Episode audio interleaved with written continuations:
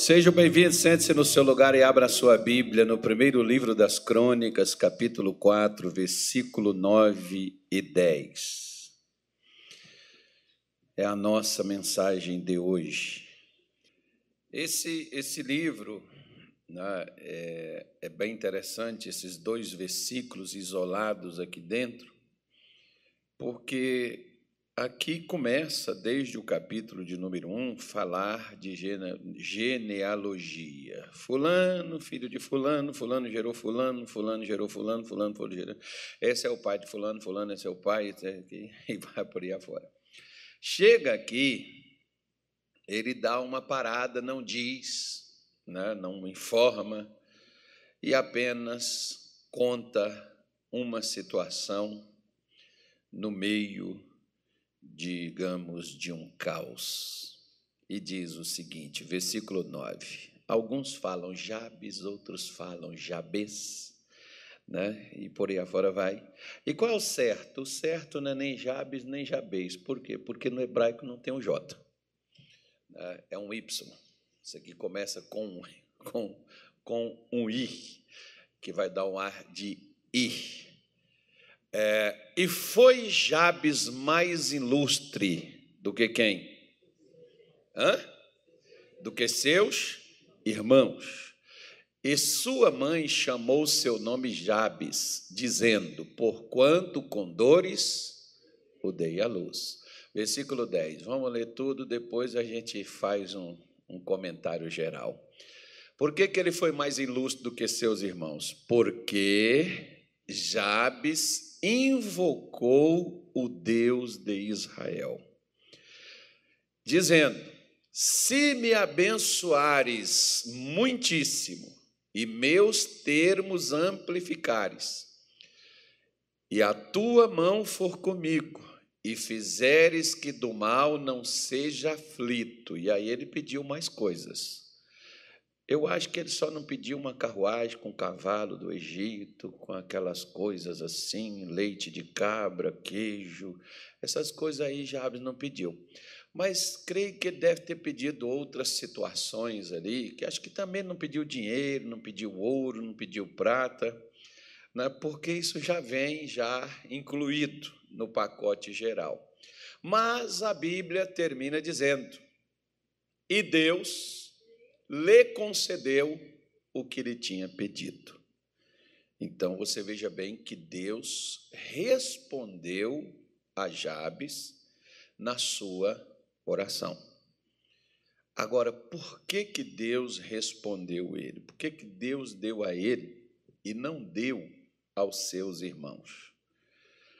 Por que, que o Jabes foi diferente? Ele podia ter uma história triste, ele podia ter uma sequência, digamos assim, daquela família destruída, como você imagine mais ou menos uma mãe né, chegar a colocar nome em um filho, que significa aquele que causa dor. Já pensou? A pessoa, ao invés de te chamar de seu nome e disser assim: Você que me faz sofrer, você que é a causa da minha tristeza, você que é a causa da minha solidão, você que é a causa do meu sofrimento. Já pensou você falar assim? Bom, tem gente que se refere, mulher que se refere ao marido dessa maneira. Marido que se refere à mulher também desta forma. Pai que se refere a filho, filho que se refere a pai. É, pastor que se refere assim a ministérios. Minist... Não, não, não tem, tem gente. Tem crente que se refere assim à igreja. Né? Eu já vi quantos às vezes falar, a igreja me deixou depressivo, a igreja fez isso, a igreja tirou minha alegria, tirou, né? enfim. Tem hora que dá, dá até assim vergonha da gente ser crente com esse tipo de situações. Ser crente dessa forma, né, irmão? Não é vergonha de ser crente, ser crente dessa maneira. Ser crente desse jeito. Eu não tenho nenhuma vergonha de ser crente, não.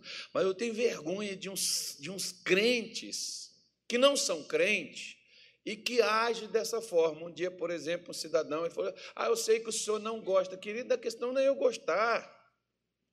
A questão é que uma pessoa crente de verdade não faz isso. Né? Por exemplo,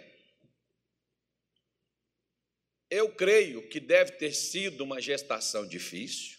A, a mulher, por exemplo, do, do, do pastor nosso aqui da igreja, quando ela ficou grávida do primeiro filho dela, acho que com quatro, cinco meses, parece, ela teve que ficar deitada numa cama até o dia do parto. Ela não podia levantar, não podia sair, não podia estar andando, era repouso total, absoluto, completo. Né? E, e quando, quando é, eu brincando com ela, falando, olha, está na hora de você ter um filho. Né? O seu filho já tem 10 anos, você, quer, você não quer ter mais um? Ela falou: Ah, pastor, até que querer, meu marido quer, mas eu não quero porque eu sofri demais. Bom, quem diria que uma pessoa, né, um casal, que tem o desejo a vontade de ter uma família, formar uma família, quem diria que uma gravidez traria tanta tanto problema numa situação como essa. Aí você olha, foi a criança? Foi a mãe? Bom, se ela fez arte, não deveria fazer coisas na sua gravidez, porque não que a gravidez é doença, mas você está carregando uma outra pessoa junto com você. Né? É a mesma coisa, por exemplo, não é que você envelheceu e que você se tornou inútil. Você só tem que lembrar uma coisa: você não é mais jovem. Né? Tem gente que pensa que ainda tem ainda 17, 19, 25, né? ainda quer subir na escada, subir em cadeira. Né? Outro dia eu vi um camarada subir num balde, eu fiquei olhando assim, falei assim, ainda bem que você é salvo. A minha mulher usa outro meio, cara, diz, o pior é ficar quebrado aí, né? e a gente tem que cuidar, é ainda mais complicado ainda. Né? Eu falei, rapaz, como é que você faz uma coisa dessa, você subir no negócio desse aí? Cara, você está procurando problema, né? não é o caso. Como que, por exemplo, vamos supor que não foi durante a gravidez, a gravidez de Jabes normal, mas na hora de dar a luz, complicou, a situação ficou tão difícil, e aquela mulher sofreu tanto para poder dar à luz àquele garoto, que quando ele nasce, ela já coloca o nome dele, aquele que nasceu para causar dor. É o significado do nome dele. Você nasceu para causar sofrimento nos outros. Você imagine uma mãe, se ela está bem, para fazer um negócio desse, né? Quando a Raquel, a mulher do, do Jacó, quando ela morreu por decorrência do parto, né? Ela deve ter tido um eclâmpsia, alguma coisa assim, não sei, a Bíblia não fala o que ela teve, só sabemos que ela morreu após o parto do, do, do último filho dela com Jacó, Benjamim, o último filho de Jacó, aliás, né? É, o Benjamim. E, mas o nome dele não era Benjamim. Quando perguntou para ela, ela disse Benoni que o significa Benoni, filho da minha dor. Quando Jacó pegou a criança, disse não, Benjamim, filho da minha felicidade. Ele perdeu a esposa, ficou feliz porque ela morreu? Não. Mas pela felicidade que Raquel proporcionou nele desde que eles se conheceram. Eles foram felizes. É o que eu sempre falo, irmão. Viva a vida de uma forma que não importa quanto tempo você viva com seu pai, com a sua mãe, com seus irmãos, com seus amigos, com a igreja, com teu patrão, com teus empregados, viva a vida de uma forma que você seja feliz, porque se você não durar muito, mas o tempo que durou te proporcionou felicidade. Às vezes as pessoas elas não se preocupam com isso, né? E às vezes criam, como a mãe de Jabes, criam um problema para culpar os outros da sua dor própria. Como essa mãe, por exemplo, ajuda o próprio filho a ter uma dor de consciência, a ter uma culpa, a ter, né, carregando para o resto da vida dele aquilo que ele causou ao nascer. Imagina se ele dissesse assim, como muitos às vezes, eu creio que não seja o seu caso, mas muitos dizem: Ah, pastor, eu nasci para sofrer. É a minha. Lá fora as pessoas dizem: É o meu karma. O outro diz: É a minha sina, o meu destino, eu nasci para isso. É onde eu chego, eu causo problema. Eu sei que o problema sou eu que, que, que faço ele acontecer. Quantos irmãos agem dessa maneira? Quantos pensam, por exemplo, né? Tem gente que vem conversar com a gente já vem pedindo desculpa de estar perturbando. Aí eu já, pego, eu já falo assim: tá com demônio? Se tiver, eu já vou logo expulsar, que o que me perturba é demônio. Se tem demônio, irmão, o demônio vai perturbar a gente. Agora, conversar, falar, trocar uma ideia, se aconselhar, isso não é perturbação para ninguém. Outros dizem, não, eu não vou incomodar, não fala isso que eu não quero incomodar ninguém. Você já, já, já, já viu pessoas assim? Eu não quero incomodar ninguém, eu não vou contar. A pessoa sofre sozinha, chora sozinha, vive a madrugada sozinha, porque ela pensa que se ela vai pedir um conselho, que se ela vai pedir uma orientação, ela está incomodando. Né? É onde eu sempre pergunto: é demônio? Se for demônio, deixa eu orar logo. Porque demônio incomoda, né, irmão? Agora, né, você. Mas por, por isso que às vezes. Né, parece que muitos, por exemplo, fazem conosco como os pais, não são todos, diga assim, graças a Deus, não fizeram isso comigo. E eu não vou fazer com outros, isso, prometo. Por quê? Porque tem pai que quando a criança nasce, não fala, fala, meu filho lindinho, papai. Hum. E você sabe, outro dia eu estava ouvindo um camarada, você sabe que a primeira, a primeira palavra que a criança fala? Sabe qual é?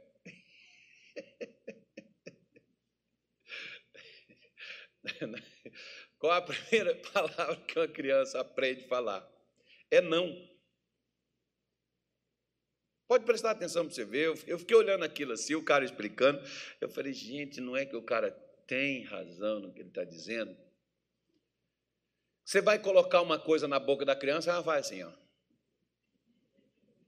Às vezes você tem que pegar, segurar para pôr. E quando ela aprende, não, não, não, não. Aprende a falar. Ela não vai falar mãe, nem papai, nem vovó, nem vovô. Né? É não. Já nascemos, já começamos pelo lado negativo. Né? E aí o, o, pai, a mãe, o avô, fala, fala, filhinho da mamãe, fala, papai. E a criança não fala. Depois, quando a criança, irmão, desanda falar, os pais chegam e dizem: Meu Deus do céu, cala a boca, Felipe. Não tem nenhum Felipe aqui, não tem? ah, tem um Felipe ali. Pouco vem na minha. Cala a boca, Felipe, você fala demais. Meu Deus do céu, onde desliga isso? Aí a criança primeiro diz para ela falar. Depois diz que ela fala demais, que ela tem que calar a boca. Aí quando a criança, quando o adolescente já né, não fala mais, eles vêm para a igreja e dizem para a gente, pastor, meu filho não conversa comigo. Claro, quando você mandou ele falar, ele começou a falar, você mandou calar a boca. Ele fica sem saber o que é para fazer, irmão. É a mesma coisa, às vezes, das pessoas quando elas sofrem. Às vezes tem pais que dizem assim, pastor, desde que nasceu meu filho, a nossa vida complicou, ficou difícil a nossa situação financeira, os gastos com a fralda, com leite, irmão, então não tenha filho. Que você vai alegar o leite, a fralda, você vai alegar as coisas que você faz, não faça isso. A escola é caro. Então, irmão, dá para alguém cuidar, dá para alguém adotar. Já que você não quer gastar, você não quer. Porque filho não é gasto, é investimento. Sabe por quê? Que o filho que você cuida é aquele que vai cuidar de você quando você precisar de cuidado. Se você não cuidar, quando você precisar de cuidados, eles já foram embora, ó e não querem nem saber. Esses dias, por exemplo, tem uma, uma advogada e ela estava falando que é, um, um, filho que, que, que oh, perdão, foi um pai, né? Saiu de casa, abandonou a família, não ajudou. E agora o filho cresceu, venceu na vida, o pai quer pensão do filho. Rapaz, duro, né? Pois é, dorme com essa. Mas você vê, né? Não, não tem direito, não. Pô, não, não tem direito. Se ele não deu auxílio quando precisava, não tem direito. Não tem como não. Pode colocar, não vai ganhar. Então, mas é duro é você ter que se defender de uma coisa dessa, né, filho? É, esse aqui é o problema. Mas aí você pega e vê, por exemplo, o Jabes nasceu causando dor, causando sofrimento, mostrado isso, alegado pela sua própria mãe, e certamente os seus irmãos também jogavam na sua cara aquilo que o seu nascimento veio trazer. Né? Veio trazer problemas para aquela família. E era uma família problemática. Diga assim: graças a Deus, eu não tenho uma família problemática. Isso profetiza, filho do homem. Por, quê? Por quê? Porque nem todos pensam como você, são como você, acreditam no que você acredita e faz o que você faz. Pensam, se comportam e agem de forma diferente. E alguns, às vezes, eles fazem determinadas coisas, como por exemplo, se você tiver filho que está sendo rebelde contigo, ele não está sendo mal com você, não. Ele está te pedindo ajuda. Ele está dizendo: Olha, mãe, eu estou me enrolando, não sei o que fazer, você não olha para mim, você não presta atenção. Então eu estou fazendo essa arapuca aqui para ver se a senhora olha para mim. Ver se a senhora me vê. Ó oh, pai, ele não está fazendo aquilo para te perturbar, para poder é, expor você. Não é, está pedindo socorro, irmão. Toda rebeldia de filho é essa. Só que o pessoal, eles nomearam o Jabes como a ovelha negra da família. Esse cara que é o problema. Lembra do filho pródigo, que quando ele volta, o irmão que não foi embora, mas que também não tinha nada de filho?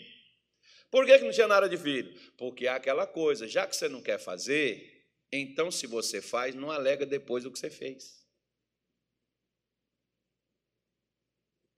Ele ficou alegando para o pai: Pai, eu te servi toda a minha vida, o senhor nunca me deu um bezerro.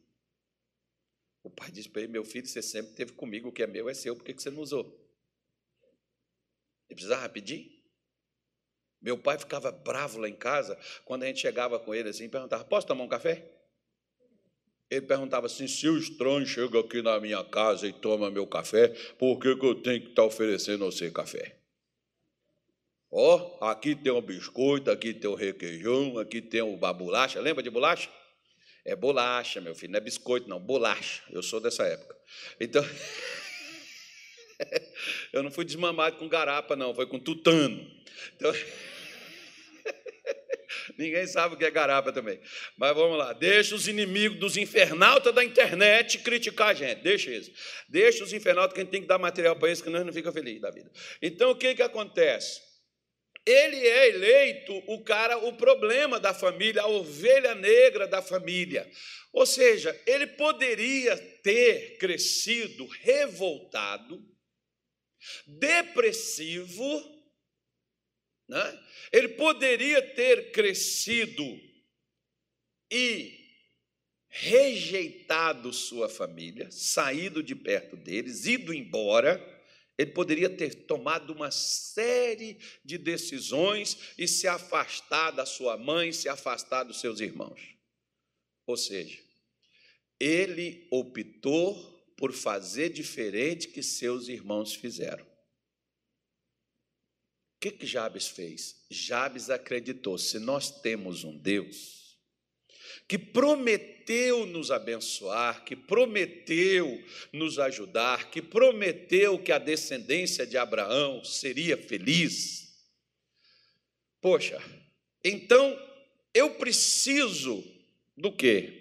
Ele era hebreu, ele era israelita, ele nasceu na terra do povo que Deus prometeu abençoar, mas ele não tinha benção. Você pode ter nascido, como eu já vi pais, por exemplo, dizerem comigo, pastor, meu filho era aqui da escolinha. Meu filho nasceu aqui, ó, trazia aqui da escolinha, da escolinha. Ele foi da juventude, dos jovens, dos jovens, ele foi obreiro da igreja. E meu filho hoje está nas drogas, meu filho hoje foi embora. Ou seja, estar na igreja, irmão, trazer para a igreja, colocar aí nas dependências da igreja, ou colocar no trabalho e na obra do ministério, não torna a pessoa de Deus, não. Ninguém é transformado ou é abençoado só porque tem o tal do crachá. Tá bom? Às vezes o crachá nem faz jus aquilo que ele diz que a pessoa é, porque a pessoa apenas ocupa uma função, mas às vezes não faz nada. Trabalha numa empresa, mas não, não desempenha seu papel, apenas recebe o salário daquela empresa, como às vezes na igreja.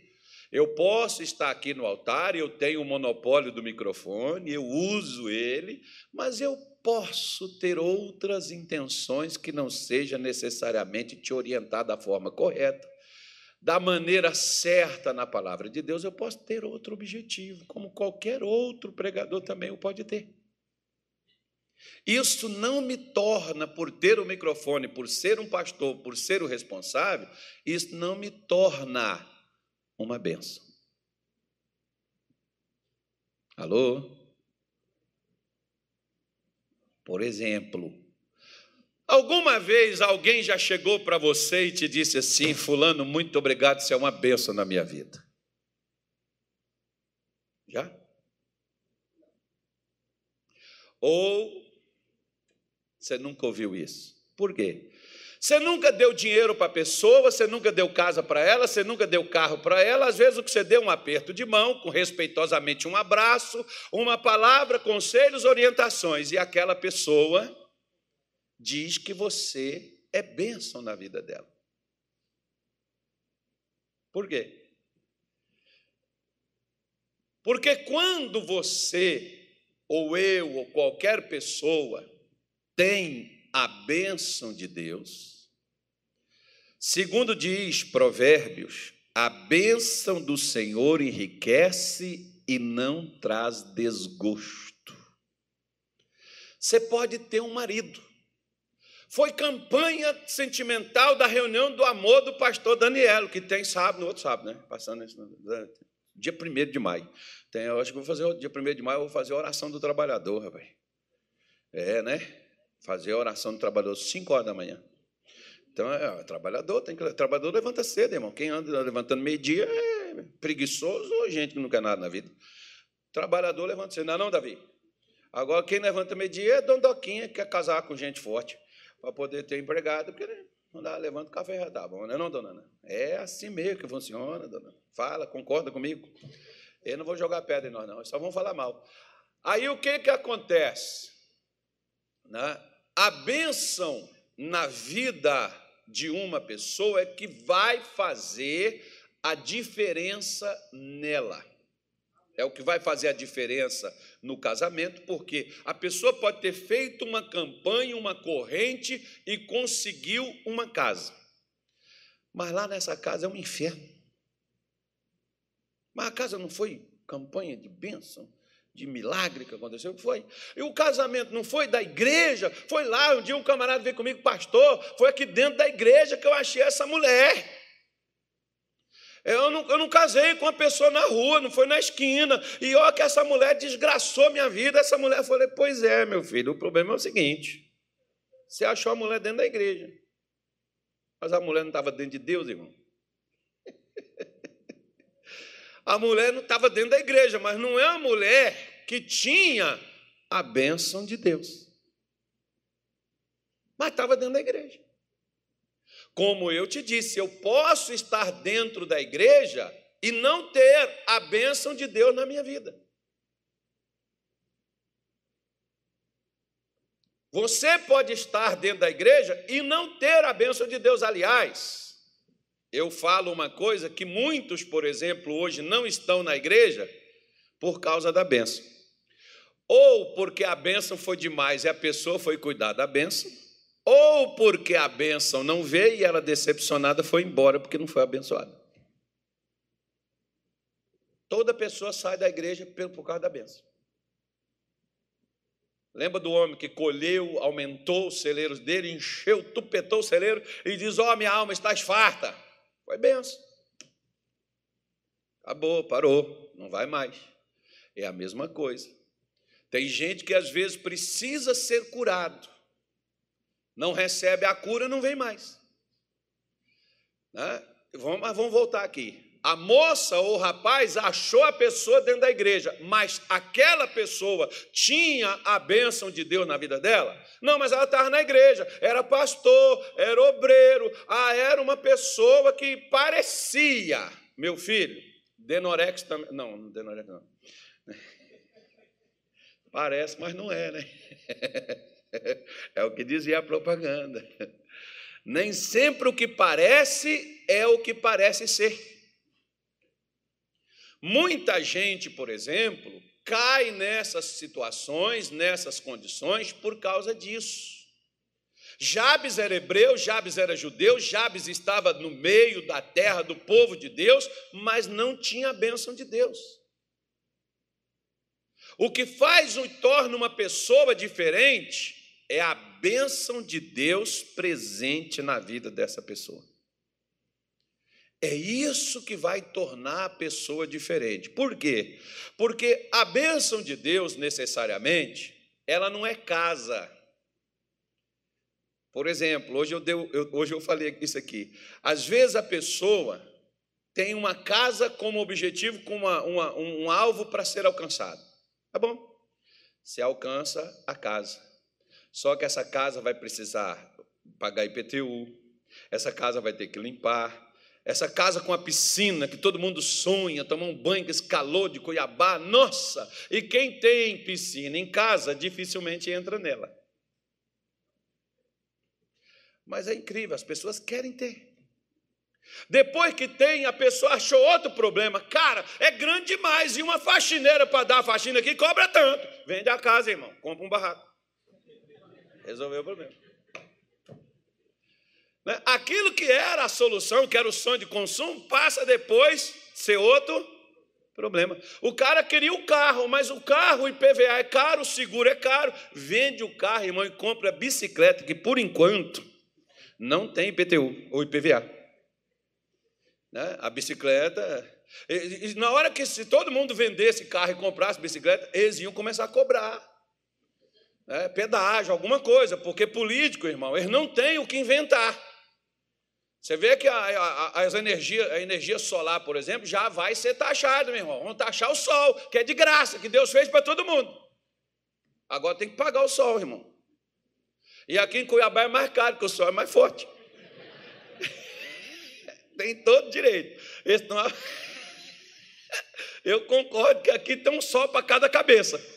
Né? O sol aqui é bom, irmão. Só, o sol aqui, meia hora você já secou as roupas todas. Aí olhe lá, se demora né, 20 minutos já está pronto, né? parece uma secadora. O negócio é bom, irmão. Vitamina D da top. Ele não precisa nem tomar. É só, é só pegar um solzinho de vez em quando. Mas vamos lá, vamos parar de. Né, vamos, vamos, parar de. Você vê que hoje choveu, acordei a madrugada, chuva, de manhã cedo, chuva. Agora de tarde foi dizer assim, chuva de novo. Alguém pegou chuva vindo para cá? Não. Quase você chega aqui e está chovendo também. Né? Mas, mas caiu uma chuvinha aí. Veio uma águazinha aí. Mas tá bom, é assim mesmo. É, se chover, a gente reclama. Se tem sol, a gente reclama. Se tem, daqui a pouco vai vir o frio. Uau! E esse ano, a promessa é de que o frio vai ser intenso. Por quê? Porque está chovendo demais, irmão. Presta atenção. Você não vai amarrar, não, porque não é o diabo, não é a natureza.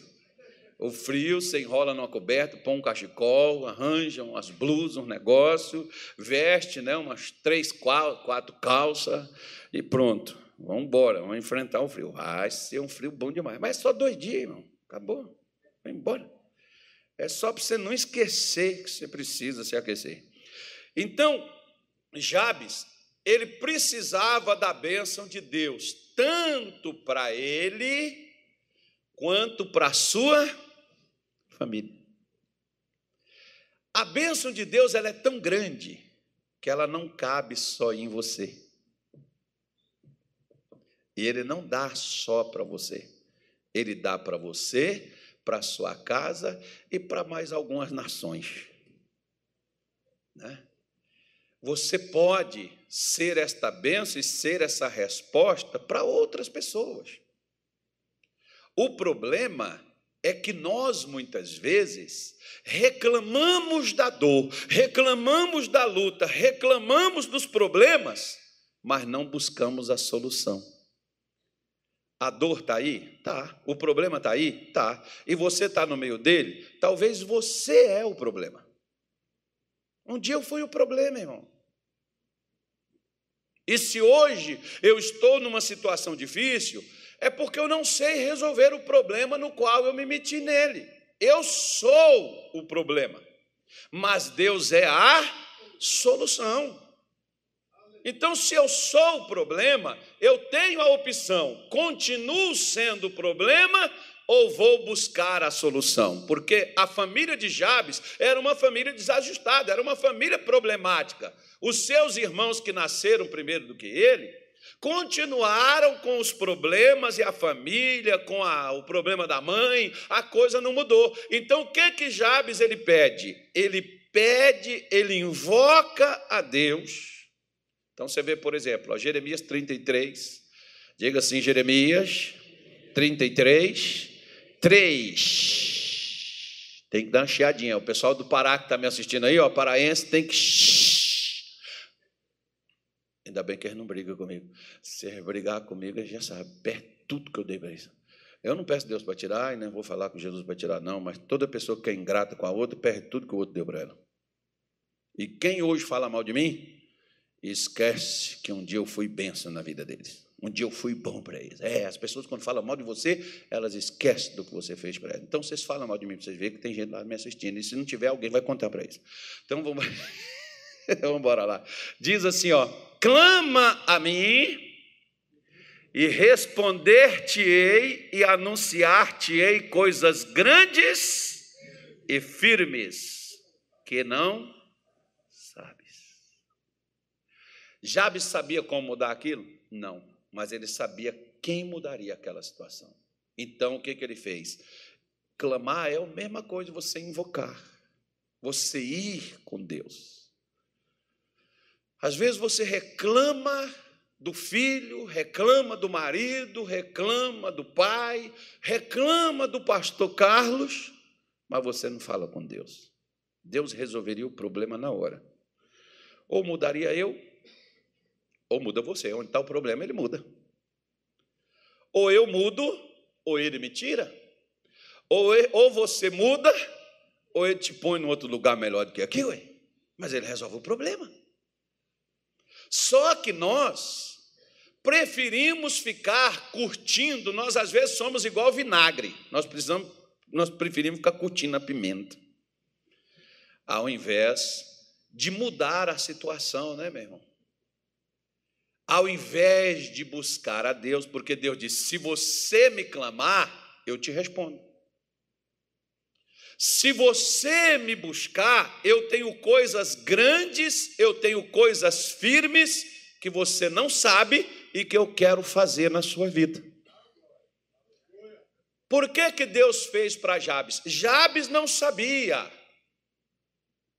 aquilo que Deus queria fazer, mas o que ele queria que Deus fizesse, ele pediu para Deus.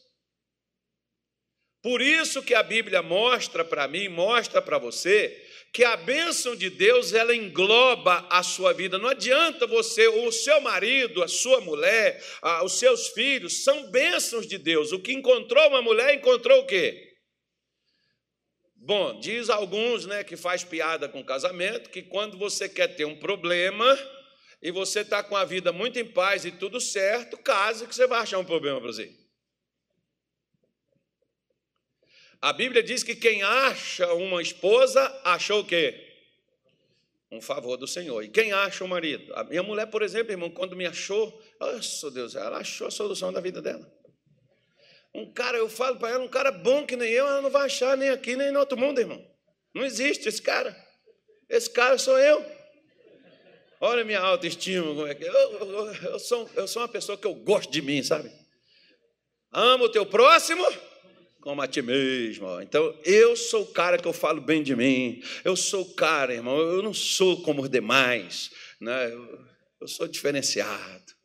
Eu sou eu, jacaré é um bicho d'água. Aqui no Pantanal tem muito jacaré. Né? Então, então você tem que saber, né? Você tem que, você tem que saber que você foi criado para ser bênção, para ser luz, para ser solução, para ser a saída. Você não é criado para fazer parte do problema, irmão. Você pode até estar tá vivendo o problema, mas Deus não te criou para viver nele. Mas se você nada fizer, você vai ficar com problema na tua vida, problema na tua casa. Sua vida vai ser um inferno sua família vai ser desajustada, os problemas vão crescer, porque quanto mais a gente vai envelhecendo, irmão, você vai ficando mais cansado e os problemas ficam mais difíceis. E eu acho assim que nenhum, nenhuma pessoa deve envelhecer com problema. Mas só que tem umas pessoas que, quando é jovem, não acorda. E nós criamos os problemas para a nossa velhice, quando a gente deveria estar tá vivendo né, uma vida cada vez melhor do que a outra. Por quê? Porque lá em, em Jó 36, versículo de número 11, se não me falha a minha memória, ele diz aí, ó, se o ouvirem e o servirem, acabarão seus dias. De que forma que meus dias vão acabar? Em bem e os anos, os meus últimos anos, como é que eles serão? Serão difíceis. Você já viu? Eu falei aqui sexta-feira, não falei, pastor? Tem crente que tem dificuldade para morrer, sofre igual um condenado para morrer. Por quê? Ah, porque o diabo. Esquece o diabo, irmão. O problema nosso não é o diabo, não. O problema nosso é nós mesmos. Por quê? Porque Deus é a solução para o problema do ser humano. Se você é crente, Suponha-se que você acredita em Deus. Então, se você acredita em Deus, invoca Ele, busca Ele, traz Ele, chama Ele. Ele não entra na minha vida nem na sua se Ele não é acionado, se Ele não é chamado. Não, pastor, Deus faz o que Ele quer, mas você está pedindo, pelo menos, falar assim: Senhor, faz o que tu quiseres, porque eu tenho certeza que Deus não quer tornar a tua vida um inferno, tua vida uma amargura, tua vida um sofrimento, tua vida uma dor. Então, pelo menos diz para ele: Senhor, faça a tua vontade na minha vida conjugal, na minha vida sentimental, na minha saúde, faça a sua vontade na minha casa, no meu trabalho, faça a tua vontade no meu físico. Eu tenho certeza que não seria isso que às vezes a gente está vivendo. Mas a gente não pede isso para Deus. Por que, que não pedimos? Porque não acreditamos que a nossa vida pode ser diferente do que a gente vive. Alguns dizem, não, porque se é isso que Deus escolheu para mim, que Deus pelo menos me dê força para que eu possa aguentar. Não, irmão, Deus não escolheria isso para você. Qual é o pai que o filho pede pão e o pai dá uma pedra? Quanto mais vosso Pai Celestial dará boas coisas àquele que o pedir. Deus tinha coisas boas para a mãe de Jó. Deus tinha coisas boas. Igual, por exemplo, vamos supor, você está grávida, né? Ou quer engravidar já começa a orar pedindo para Deus uma gravidez sólida, com saúde, a criança lá dentro, mas a gente não pede. Chega o parto, uma complicação, que Deus, pela misericórdia, não deixa morrer, às vezes a mãe, o filho, aquela coisa toda. A gente não ora, a gente não fala com Deus, a gente não pede isso para Deus. A gente não pede para Deus conservar a gente com o salário, com a renda que a gente tem. Quando perde o emprego, vai fazer campanha para poder conseguir um trabalho. Mas quando estava trabalhando, não ora para Deus preservar, não é grato por aquilo que Deus está dando. Quando está passando fome em casa, aí fica calculando, é lá onde eu trabalhava, pelo menos fome eu não estava passando. Mas não corou nem para preservar onde trabalhava. Alô? Como os irmãos de Jó, ou perdão, de Jabes, que nada fizeram com o problema que tinha. Ele não, ele diz: olha, ele invocou a Deus e diz: se me abençoares muitíssimo. Olha para o teu vizinho e diz assim: tem gente que não sabe nem pedir. Tem crente, por exemplo, Senhor, precisa de uma casinha, um carrinho, tudo deles é inho, irmão. Um dinheirinho. Cara, se Deus pode te dar 10 reais, Ele pode te dar um milhão. Se Ele pode te dar um milhão, Ele pode te dar 100 milhões. De onde que é a fonte? Ah, mas com salário, com onde eu trabalho, pastor, eu nunca vou ter isso, mas a sua fonte é o seu trabalho ou é Deus? Porque onde você trabalha é o instrumento, a sua fonte, se é Deus, é outra coisa. Deus é, é dono do ouro e do quê? E por que, que nós não temos nada? Nem lata. Se Deus é dono do ouro da prata, até as nossas, as nossas latas estão vazias. Mas, tão, mas tem um pai rico demais, um pai que é dono do mundo. E nós, às vezes, não temos nem onde cair morto, como diz o ditado, né? Por quê? Ah, porque Deus decidiu, porque quando Deus decidir, Ele vai me abençoar. E tu pede? Por exemplo, chegou um, um, um, um leproso para Jesus e disse assim: Bom mestre, se o senhor quiser, o senhor pode me curar. Qual foi a resposta? Qual foi a resposta? Mas o cara estava leproso há quanto tempo será? Há quanto tempo Jesus já estava ali, mas o cara nunca pediu?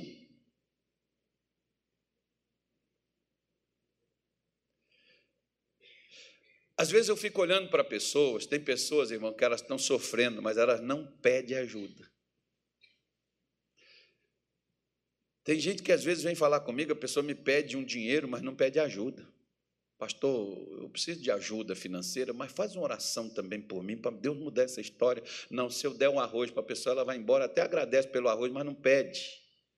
Uma oração para mudar aquilo dali, para ela não ter, às vezes, que está dependendo de um bom coração de alguém que dê a ela comida. Quando Jabes diz assim: se o Senhor me abençoar muitíssimo, eu quero que o Senhor faça a diferença na minha vida. Eu quero que o Senhor coloque a sua bênção de uma forma grande, abrangente. Eu me lembro, por exemplo, que um dia de madrugada eu levantei na minha casa que eu não conseguia dormir e eu sentei na porta do barraco lá onde eu morava, lá em Governador Valadares. Sentei, peguei um copo com água e disse assim: aqui não tem nenhuma vitamina. Senhor, eu não estou conseguindo dormir de fome.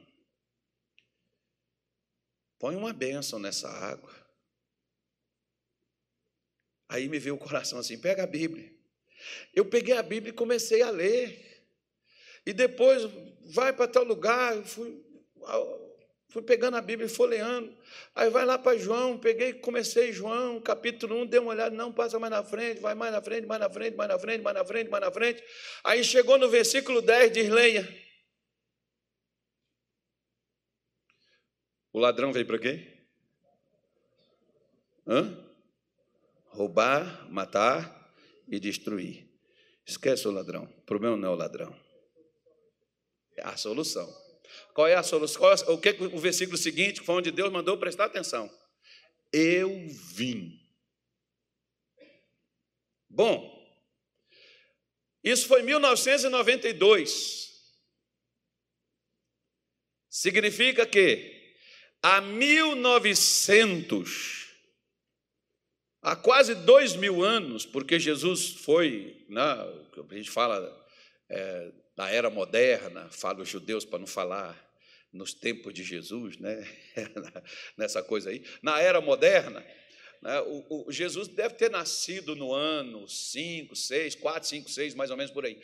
Então, ele viveu 33 anos. Então, se acrescenta isso daí. acrescenta aos 92. Então, dois mil anos atrás, Jesus disse assim: Eu já vim, Carlos. Oito meses eu estava na igreja passando fome. E ele disse: Eu já vim. Eu não vou vir, não, mas eu estou pedindo: Vem, Senhor, vem. E ele disse: Eu já estou aqui. Eu abri a porta da minha casa, né, que eu tinha puxado um pouco assim para não entrar a claridade lá. Abri a porta da minha casa e disse assim: Se o senhor já veio, o senhor não entrou aqui ainda. Entra nessa casa, Senhor. Traz abundância de paz, de saúde, de alegria, de prosperidade, de alimento, de comida. Irmão, Deus trouxe tanta coisa que você vê onde que eu fui parar. Mas voltando a 1992, naquele mesmo dia, 14 horas, eu recebi um telefonema para me apresentar numa empresa, porque eu tinha colocado currículo em todas as empresas e ninguém me chamava. Naquele dia, eu fui chamado para trabalhar. No outro dia, eu já comecei a trabalhar, chegou um cara para mim e disse assim: Você é novo aqui, né? Eu falei: Sim, comecei hoje. É casado? Sim. Tem filho? Eu falei: O interrogatório, FBI, o que é isso? Então, primeira vez, o cara lá do meu lado. Tem, tem uma. Está há quanto tempo desempregado? Um ano. Ah, bom. Já ouviu falar de Jesus? Pois é. Sabe o que, que acontece, irmão? Quando você pega, e o camarada foi lá, no, no, no a empresa tinha um banco para fazer o pagamento lá dentro para a gente. O camarada foi lá, recebeu o salário dele, e ele pegou metade do que ele recebeu e me deu. Disse assim: Deus mandou te dar. No final do turno, que a gente ia embora, a pessoa que trabalhava 30 dias naquela empresa sem falhar nenhum dia ganhava uma cesta básica que dava para a família comer o mês todo. Ele pegou a cesta dele e me deu. Toma, Deus mandou dar para você. E disse para mim: de hoje em diante, não faltará mais nada na sua vida. E foi esse camarada que, tempos depois, ele chegou comigo lá na igreja e disse assim: Deus mandou eu pagar a sua conta de energia enquanto você estiver morando aqui. E Deus disse que você está com ela no seu bolso direito. Eu falei, vamos ver então, né? Se tiver uma conta de energia, só faltou o cara falar o valor da conta, né, irmão? Eu falei, é muita coisa. Aí ele falou assim: ó, pode usar, não tem problema, eu vou pagar. Quanto você morar aqui? Eu falei, poxa, por que, que não, enquanto eu morar em outro canto também não paga, né? Vai querendo, né, irmão? Eu só falei para Deus para só entrar lá, só. Não, você tem que abrir, meu filho. Ó, acredite. Creia, peça coisas que vai mudar a tua história, coisas que vai mudar a tua vida, coisas que vai tornar você diferente, porque você tem que ter fé até para pedir. Tem gente, irmão, que não, não, não acredita que Deus quer fazer eles crescerem, que Deus quer tornar eles fortes, que Deus quer tornar eles grandes. A promessa de Deus para Abraão, quando ele tirou ele de sua casa e de sua parentela, Deus não te tirou do mundo, do pecado, das garras do diabo, para você padecer dentro da igreja, meu filho. Deus te trouxe para a igreja para treinar você para ser campeão lá fora.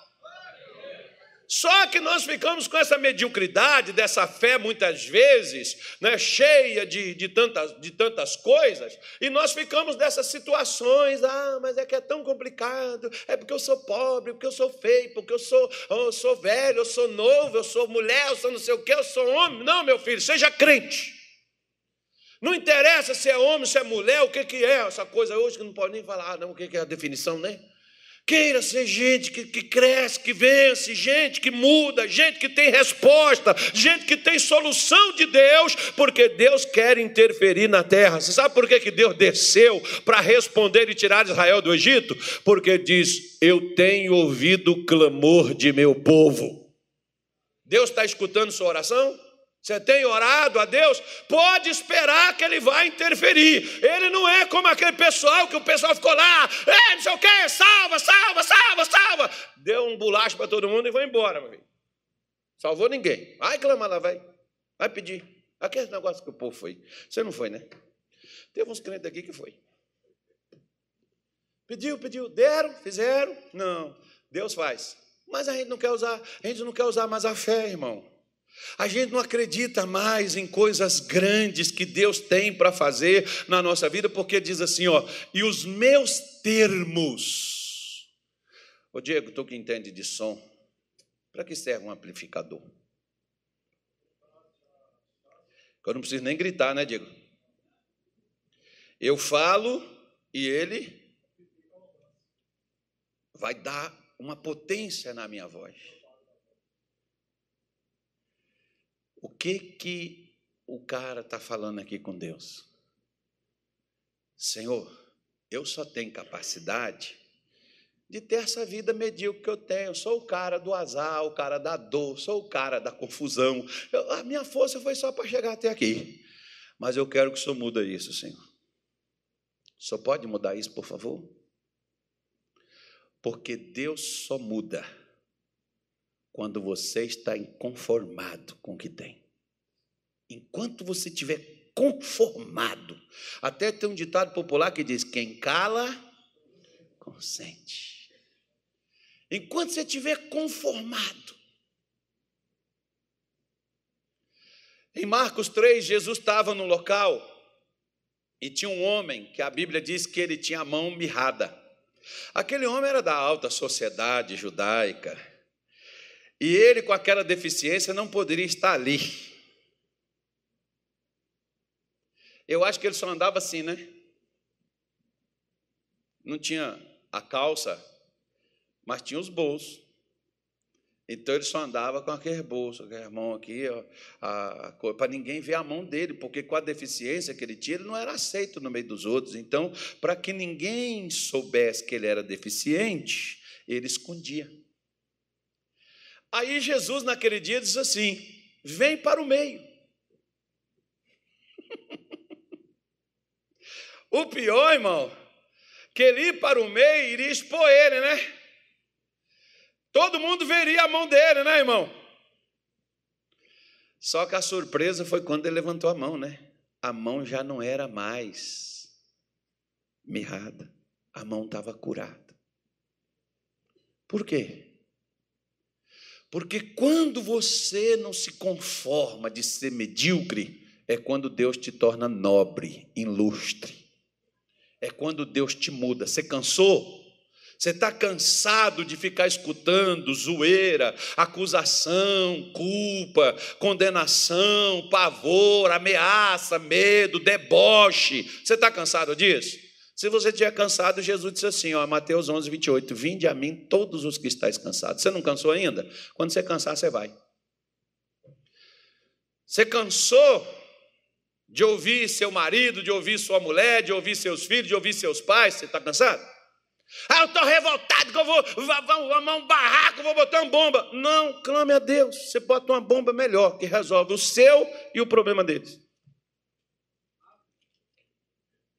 Amplifica, aumenta a minha capacidade de conquistar. Eu não tenho capacidade de ir além do que eu já fui, mas Deus não é limitado e Ele pode me fazer chegar aonde eu não posso ir. Eu gosto, por exemplo, de um texto que tem Ezequiel que o anjo mediu para ele. Ele foi. O anjo mediu de novo, ele foi. O anjo mediu de novo, ele foi. O anjo mediu de novo, ele foi. O anjo mediu de novo, ele voltou. Por que, que ele não foi? Aí eu estava indignado um dia lá em casa, falando, por que, que ele não foi? Eu queria ver onde é que ia dar isso. Deus disse, vai você. Estou passando a medida para você. Eu falei, eu vou descobrir esse negócio, onde é que isso vai parar? Eu vou, Senhor, me leva lá nesse negócio que eu não posso ir. Irmão, Deus quer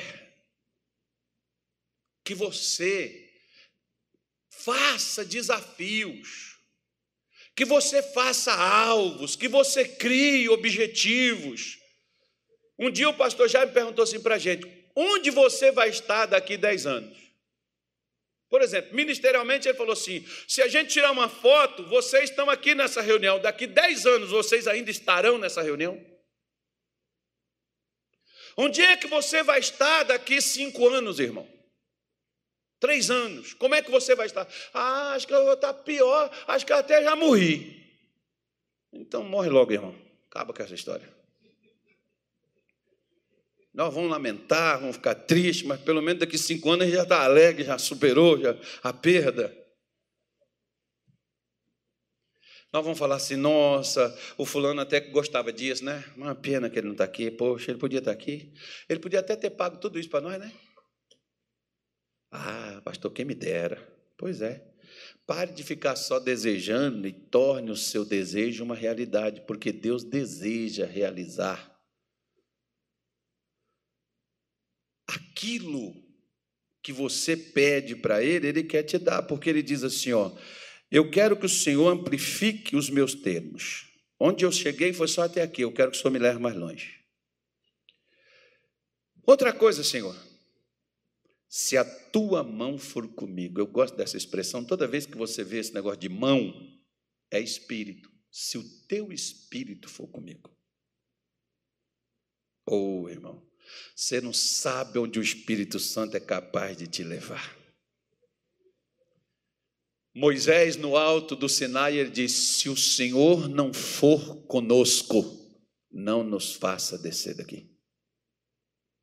Moisés preferia morrer onde Deus estava do que ir por um lugar onde só teria a bênção dele, onde você só teria conquistas, onde você teria uma terra que manava leite e mel, mas que depois se tornaria em fel e amargura, porque a bênção não estava lá. Às vezes nós temos conquistas, mas não temos bênçãos no que conquistamos. Isso me faz lembrar de Jacó, quando Jacó, Deus chega para ele e disse: Jacó, eu vou contigo por onde você for, eu darei você livramento. E Jacó depois ele diz assim: Se o Senhor for comigo, me der pão para comer, roupa para vestir e paz para voltar à casa de meu pai, o Senhor será o meu Deus. Deus já tinha dito: Eu vou com você, você só vai chegar e só vai voltar, não é porque você é o cara bom, é porque eu vou te trazer de volta e vou te dar essa terra que jurei aos teus pais que daria como herança. Você sabe por que, que Deus quer me abençoar, irmão? Para comprovar o que Jesus Cristo morreu e sofreu por nós. É por isso que Deus quer que você vença. É por isso que Deus quer que você seja a prova viva, que é necessário no meio de um mundo turbulento, de um mundo complicado, você estar em paz, você ter saúde, você ter dignidade, você prosperar, você ter sucesso, você se realizar, você ser uma pessoa completa. Só que muitas vezes nós estamos fazendo as coisas sozinhos. Deus não está conosco no que nós estamos fazendo. Nós estamos usando nossa força. Nós estamos usando nossa capacidade ao invés de sermos capacitados por Ele. Nem Jesus fez nada sozinho. Ele disse assim: O meu Pai que me enviou está comigo. Agora, por que, que nem a morte prendeu ele na sepultura? Porque enquanto estava todo mundo, morreu, morreu, acabou, agora já era, vem o Espírito que sempre andou com ele a palavra que ele sempre teve coragem de declarar: no terceiro dia eu vou ressuscitar, no terceiro dia eu vou levantar do mundo dos mortos. Vem o Espírito e entra e traz ele de volta para cumprir o que ele já falava antes de acontecer. Você é capaz de falar isso? A Bíblia diz que ninguém diz que Jesus é o Senhor se não for pelo Espírito. Você é capaz de dizer isso? Que Ele é o seu Senhor, que Ele é o seu guia? Que Ele é o seu Deus, que Ele é com você, que Ele está do teu lado, que Ele está contigo, que é, a, a, não, é, não, é, não é Ele que te segue, é você que segue Ele. Porque às vezes nós falamos, Deus é comigo, mas o que Deus me mandou fazer e por onde Ele está me levando para me ir, eu não vou. Por exemplo, Jesus mandou os discípulos ficarem em Jerusalém. Eles foram para Cafarnaum pescar. Acho que Cafarnaum ou foi lá aquela outra cidade, esqueci o nome lá. Quantos peixes pegaram? Nenhum. Jesus chegou lá, disse assim: lança do lado direito. Pegaram quantos? 153. E grande. Porque Jesus sabe onde tem coisa grande para tirar uh, a nossa inércia. Uma questão só de posição, direita. Aí quando eles chegam lá com o peixe ainda cru, sushi, Jesus disse: Não somos japoneses, embora somos asiáticos. Acho que Jesus era igual eu. A minha mulher, os meus filhos, tudo gosta desse negócio. Meu irmão, eu não, dá para comer aquilo. Eu não fui desmamado com garapa. É, não dá para comer aquele negócio, não. Aí Jesus falou: Olha, eu já, te, eu já tinha peixe, fogo aceso, pão e mel. Gostoso bom. Né? Bom. Ele já tinha tudo pronto. Mas ele tinha dito assim, ó: Ficai em Jerusalém até que do alto sejais revestidos de poder. A partir do momento que eles tivessem o poder, Deus estava com eles. Você está usando o seu poder, a sua influência, sua capacidade, ou você está usando o poder de Deus? Você está usando sua raiva? O que, que você está usando? Sua revolta? Porque tem gente que vive da raiva, né, irmão? Ao invés de viver da bênção. E ele diz para Deus: se a tua mão, se o teu espírito for comigo, Agora, olha que coisa interessante, porque quando Deus está com você, ó, o mal não vai te afligir. O mal não vai te afetar. Ele pode atravessar o seu caminho? Pode, mas te parar não. Porque Deus disse para Josué: ninguém se susterá diante de ti. Deus não disse que ninguém não passaria na frente dele, mas Deus disse: você vai passar por cima de tudo que passar na sua frente. Agora tem uma coisa interessante nisso. Quando Josué envelheceu, Deus disse assim para ele: Josué, você está velho e há muita terra para ser conquistada. Por que, que Josué não conquistou? Porque ele não quis, ele se conformou com as conquistas que tinha obtido. Olha para cá. Posso falar? Sabe por que, que você está assim? Você está conformado com o que você tem, ao invés de possuir o que Deus lhe deu. Ah, pastor, mas é que até agora Deus não me deu. Você tem pedido? Você deseja? Você tem buscado? Você tem invocado a Deus para mudar a sua história? Ou você só reclama da sua história? Você só reclama das suas dificuldades, das suas lutas dos seus problemas, ao invés de acreditar nos seus milagres?